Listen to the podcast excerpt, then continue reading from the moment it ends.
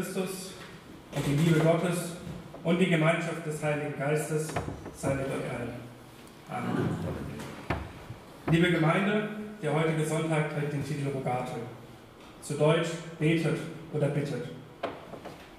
Jetzt kann man fragen, ob es eine solche Aufforderung überhaupt braucht. Wir beten doch ständig im Gottesdienst, den Psalmen, das Tagesgebet, die Fürbitten und nicht zuletzt das Vaterunser. Braucht es da wirklich noch eine Aufforderung? Im Gottesdienst, da ist das Gebet für uns selbstverständlich. Eine Aufforderung braucht es da eigentlich nicht. Aber wie sieht es außerhalb des Gottesdienstes aus? Im Alltag ist das Gebet dann immer noch selbstverständlich? Beten wir wirklich jeden Morgen, jeden Abend, vor und nach dem Essen? Aus der eigenen Erfahrung wissen wir, ganz so einfach ist es mit dem Beten im Alltag nicht immer. Da wäre einerseits die Zeit. Werfen wir mal einen Blick auf das Studentenleben. Der gemeine Student, der schiebt seine Arbeiten gerne auf. Getreu dem Motto, was du heute kannst besorgen, das verschiebst du stets auf morgen. Und irgendwann kommt dann der Punkt, an dem man aber nichts mehr aufschieben kann. Dann kommt die Deadline und dann steigt der Druck. Und plötzlich vergeht die Zeit viel schneller. Und in solch stressigen Zeiten, da ist dann häufig kein Platz mehr für die ausführliche stille Zeit, für das persönliche lange Gebet. Da müssen dann ein paar kurze Stoßgebete reichen.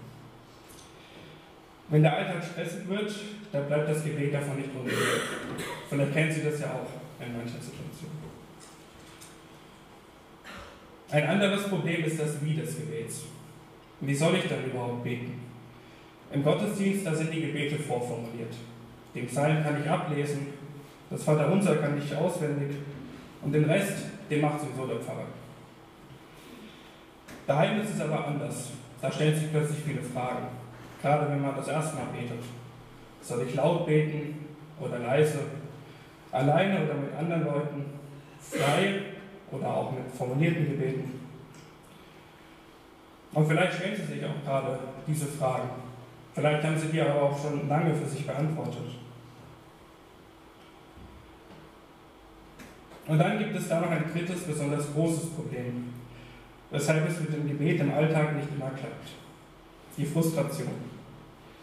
Das Gebet frustriert, wenn es vermeintlich nicht erhört wird. Es ist besonders frustrierend, wenn Gebete um Heilung irgendwie nicht, nichts bewirken. So lange beten wir schon, dass es der Oma wieder gut geht, aber nichts passiert. Frustrierend ist es auch, wenn die vielen persönlichen Fragen von Gott unbeantwortet bleiben. Solange schon wünsche ich mir eine Partnerin oder einen Partner, aber nichts passiert. Und besonders herausfordernd ist es, wenn Leid und Not trotz vieler Gebete nicht sofort beendet werden. Denken wir an den Krieg in der Ukraine. Dazu passt ein altes Sprichwort, das besagt, Not lehrt beten. Dort, wo unsere menschlichen Kräfte und unsere Anstrengungen versagen, dort, wo wir hilflos sind, da wenden wir uns Gott zu. Denn Gott, der kann ja doch immer noch irgendwie ein Wunder tun. Und da kann der Mensch erfahren, mein Glaube an diesen Gott wird zur Kraftquelle, die mich stärkt in der größten Not. Im Gebet, da kann ich spüren, ich bin nicht allein. Gott ist bei mir. Und da stellt mir Menschen an die Seite, die mir in der Not beistehen. Dabei ist es eigentlich gar nicht die Not, die uns beten lehrt, sondern Jesus lehrt uns beten. Und was genau Jesus über das Beten lehrt, das werden wir jetzt gleich hören. Und zwar beantwortet Jesus im heutigen Predigtext zwei zentrale Fragen. Was sollen wir beten und wie sollen wir beten?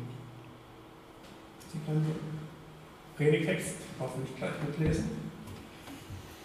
Und da heißt es in Lukas 11, den ersten Versen, und es begab sich, dass er an einem Ort war und betete. Als er aufgehört hatte, sprach einer seiner Jünger zu ihm, Herr, lehre uns beten, wie auch Johannes seinen Jünger lehrte. Er aber sprach zu ihnen, wenn ihr betet, so sprecht, Vater, dein Name werde geheiligt, dein Reich komme. Gib uns unser täglich Brot Tag für Tag und vergib uns unsere Sünden. Denn auch wir vergeben jedem, der an uns schuldig wird. Und führe uns nicht in Versuchung. Gerade im Lukas-Evangelium, da begegnet Jesus immer wieder als jemand, der betet. Er betet bei seiner Taufe nach Wundern und Heilungen und auch noch unter Todesqualen am Kreuz. Mal alleine, mal mit den Jüngern. Und irgendwann da geht diese Bitte der Jünger an Jesus. Lehre uns beten, wie auch Johannes an die Jünger lehrte. Wir wissen heute leider nicht mehr, was Johannes der Täufer denn über das Gebet gelehrt hat. Und wir wissen auch nicht, warum die Jünger gerade jetzt danach fragen. Sie haben ja schon häufiger mit Jesus gebetet. Jesus jedenfalls kommt der Bitte der Jünger nach. Die Antwort dürfte Ihnen allen bekannt sein. Er antwortet mit dem, was wir heute im Vater unser wiederfinden. Und diese Antwort, die Jesus hier den Jüngern gibt, die gilt auch uns heute, weil ja auch wir Jünger Jesu sind. In diesem Mustergebet, da findet sich als Grundlegendes zu unserer Gottesbeziehung. Wir haben zunächst mal das große Recht, Gott Vater nennen zu dürfen.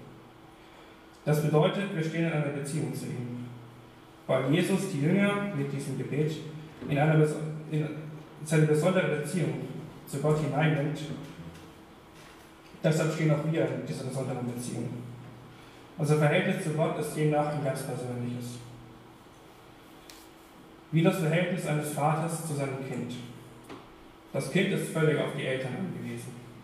Und genau so sind wir als Kinder Gottes völlig auf Gott angewiesen. Es ist Gott, der unser Leben schafft und der am Ende alles zum Guten führen will. Und deshalb sollen wir beten, dein Name werde geheiligt, dein Reich komme. Die Jünger haben Jesus hautnah erlebt. Sie waren bei seinen Wundertaten dabei. Deshalb wussten sie, dass dieser Gott, zu dem Jesus da immer wieder betet, ein ganz besonderer Gott ist. Sie wussten, dass Gott durch Jesus Christus in dieser Welt wirkt. Und genau dafür sollen auch wir beten, dass Gott in dieser Welt wirkt und dass er alles zum Guten führt. Denn er geht weiter die Bitte um das tägliche Brot. Diese Bitte betrifft unser irdisches Leben. Gott sorgt für alles Notwendige, wie auch der Vater und die Eltern für ihr Kind sorgen. Wir sind in allen Belangen von ihm abhängig, außer unserem täglichen Lebensunterhalt. Und auch darum dürfen wir ihn bitten und darum sollen wir ihn bitten. Und bei den letzten beiden Bitten, die betreffen unser geistliches Leben. Da heißt es, vergib uns unsere Sünden und führe uns nicht in Versuchung. Jesus weiß, dass wir Menschen durch und durch Sünder sind. Er weiß aber auch, dass alleine Gott uns diese Sünde vergeben kann. Deshalb lehrt er den Jüngern, dass sie um die Vergebung beten sollen. Und zugleich auch um die Bewahrung vor der Versuchung. Die Menschen sind unzähligen Anfechtungen ausgesetzt. Und wenn der Mensch auf Gottes guten Weg bleiben will, dann muss er ihn darum bitten. Was sollen wir also beten? Diese erste Frage beantwortet Jesus ganz einfach mit dem Vater unser. In diesem Gebet loben und ehren wir Gott, bitten um Beistand im irdischen und geistlichen. Das Gebet ist aber kein Monolog, ganz im Gegenteil, wenn wir Gott als Vater ansprechen, dann gerade deshalb, weil er ganz persönlich mit uns in Beziehung stehen will. Aber die wichtigsten Inhalte eines Gebets, die sind damit also geklärt. Jesu Lehre vom Gebet ist aber noch nicht vollständig. Eine Frage steht noch aus. Und zwar, wie sollen wir eigentlich beten? Und als Antwort auf diese Frage, der erzählt Jesus zunächst ein Gleichnis. Wir hören wieder aus dem Predigtext. Und er sprach zu ihnen, wer unter euch hat einen Freund und ginge zu ihm um Mitternacht und spräche zu ihm, lieber Freund, leih mir drei Brote, denn mein Freund ist zu mir gekommen auf der Weise, und ich habe nichts, was ich ihm vorsetzen kann. Und der drinnen würde antworten und sprechen, mach mir keine Unruhe, die Tür ist schon zugeschlossen und meine Kinder und ich liegen schon zu Bett. Ich kann nicht aufstehen und dir etwas geben. Ich sage euch, und wenn er schon nicht aufsteht und ihm etwas gibt, weil er sein Freund ist, so wird er doch wegen seines unverschämten Drängens aufstehen und ihm geben, so viel er bedarf.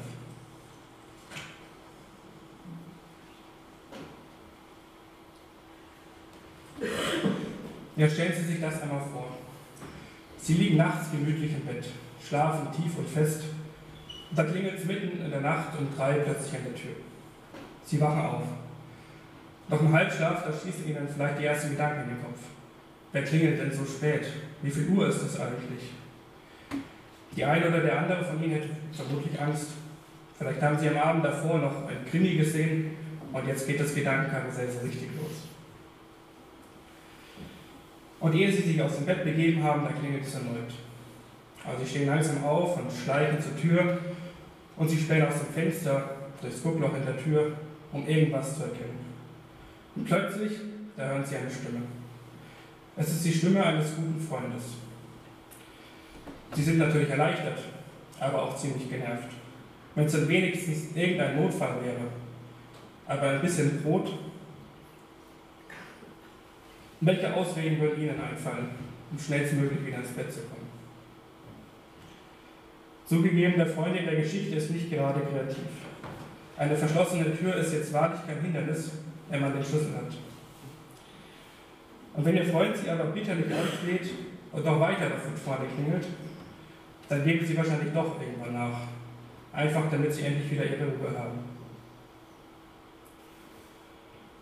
Der Mann, der in der Erzählung nach etwas Brot fragt, der steht vor einem großen Problem. Er hat einen Gast, aber nichts mehr zu essen.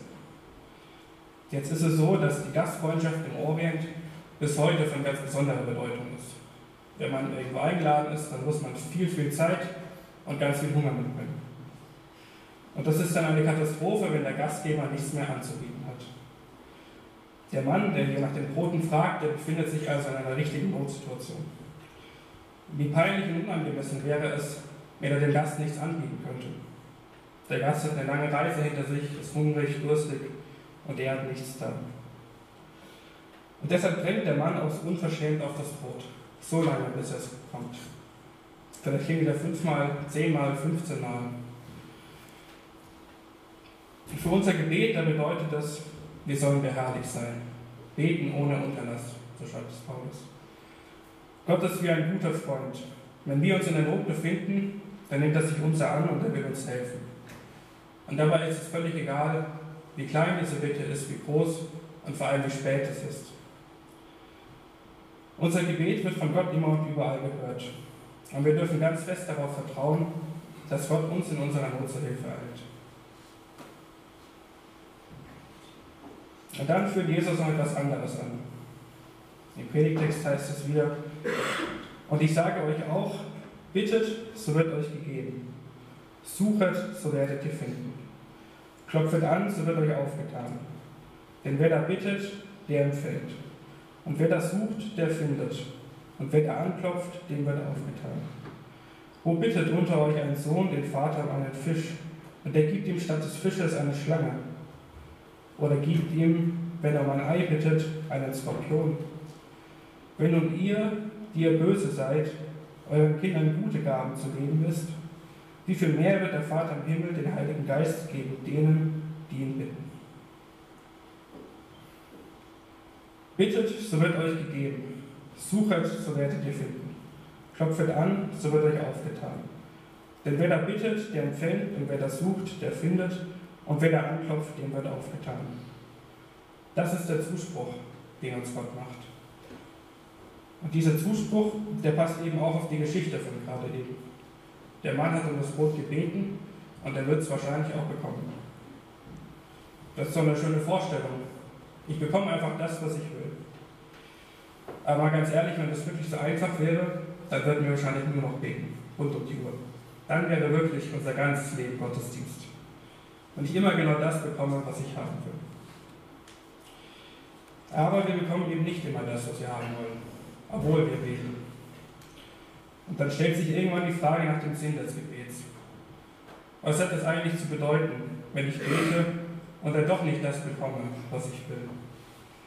Was, wenn ich ständig um Heilung bete, die Krankheit aber nicht verschwindet?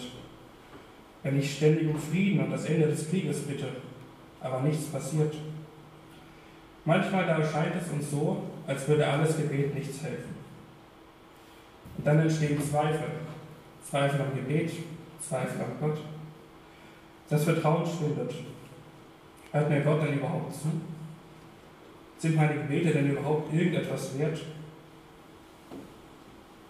Das Gebet stellt uns vor eine große Herausforderung. Einerseits ist es ein unfassbares Privileg. Wir können mit Gott reden, wir können ihn loben und ehren, preisen und ihm um Hilfe bitten für jede Lebenssituation. Und andererseits ist es so, dass unser Gebet manchmal irgendwie rein gar nichts bewirkt. Als könnte ich es einfach sein lassen und die Situation wäre gleich. Aber gut, dass Gott uns kennt und dass er auch unsere Zweifel kennt. Jesus macht uns in seiner Lehre vom Gebet Mut, am Gebet festzuhalten. Es heißt schließlich nicht, bittet, so wird euch sofort und genau das gegeben, was ihr wollt. Manchmal brauchen wir einen sehr langen Atem, um zu bemerken, dass unser Gebet doch irgendwie wirkt. Dass sich Dinge verändern. Und selbst wenn es lange so aussieht, als würde Gott mir nicht zuhören, so gilt, es kann unglaublich befreiend sein, das Leid und die Not, die wir haben, an Gott abzugeben und mit ihm zu besprechen. Manchmal brauchen wir einen langen Atem, aber wir können ganz fest darauf vertrauen, dass Gott uns hört. Er gibt uns, wenn wir bitten, er lässt uns finden, wenn wir suchen und er tut uns auf, wenn wir anklopfen. Das hat uns Jesus verheißen. Wie der Vater seinem Kind nichts Böses will und ihm einen Fisch und ein Ei statt einer Schlange und einem Skorpion gibt, so will auch Gott nur Gutes für uns. Und wenn schon wir Menschen, die wir doch böse und Sünder sind, Gutes zu geben wissen, wie viel mehr wird uns der Vater im Himmel geben?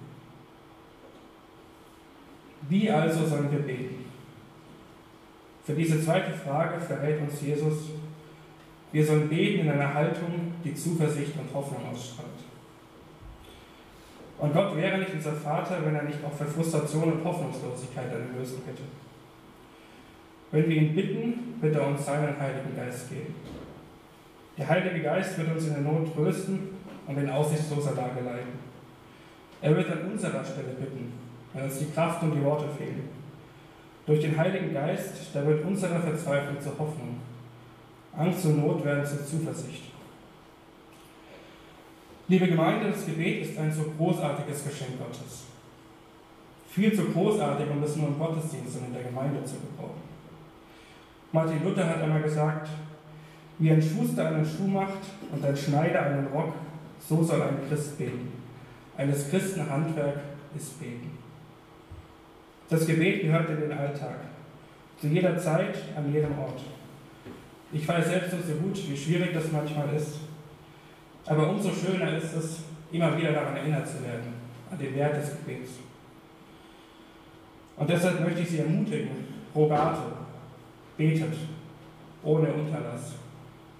Und auch wenn es nur ein kurzes Vaterunser ist, in Hoffnung und Zuversicht. Denn wer bittet, dem wird gegeben. Das hat uns Jesus verheißen. Amen. Und der Friede Gottes, der höher ist als alle Vernunft, bewahre unsere Herzen und Sinne in Christus Jesus, unserem Herrn. Amen.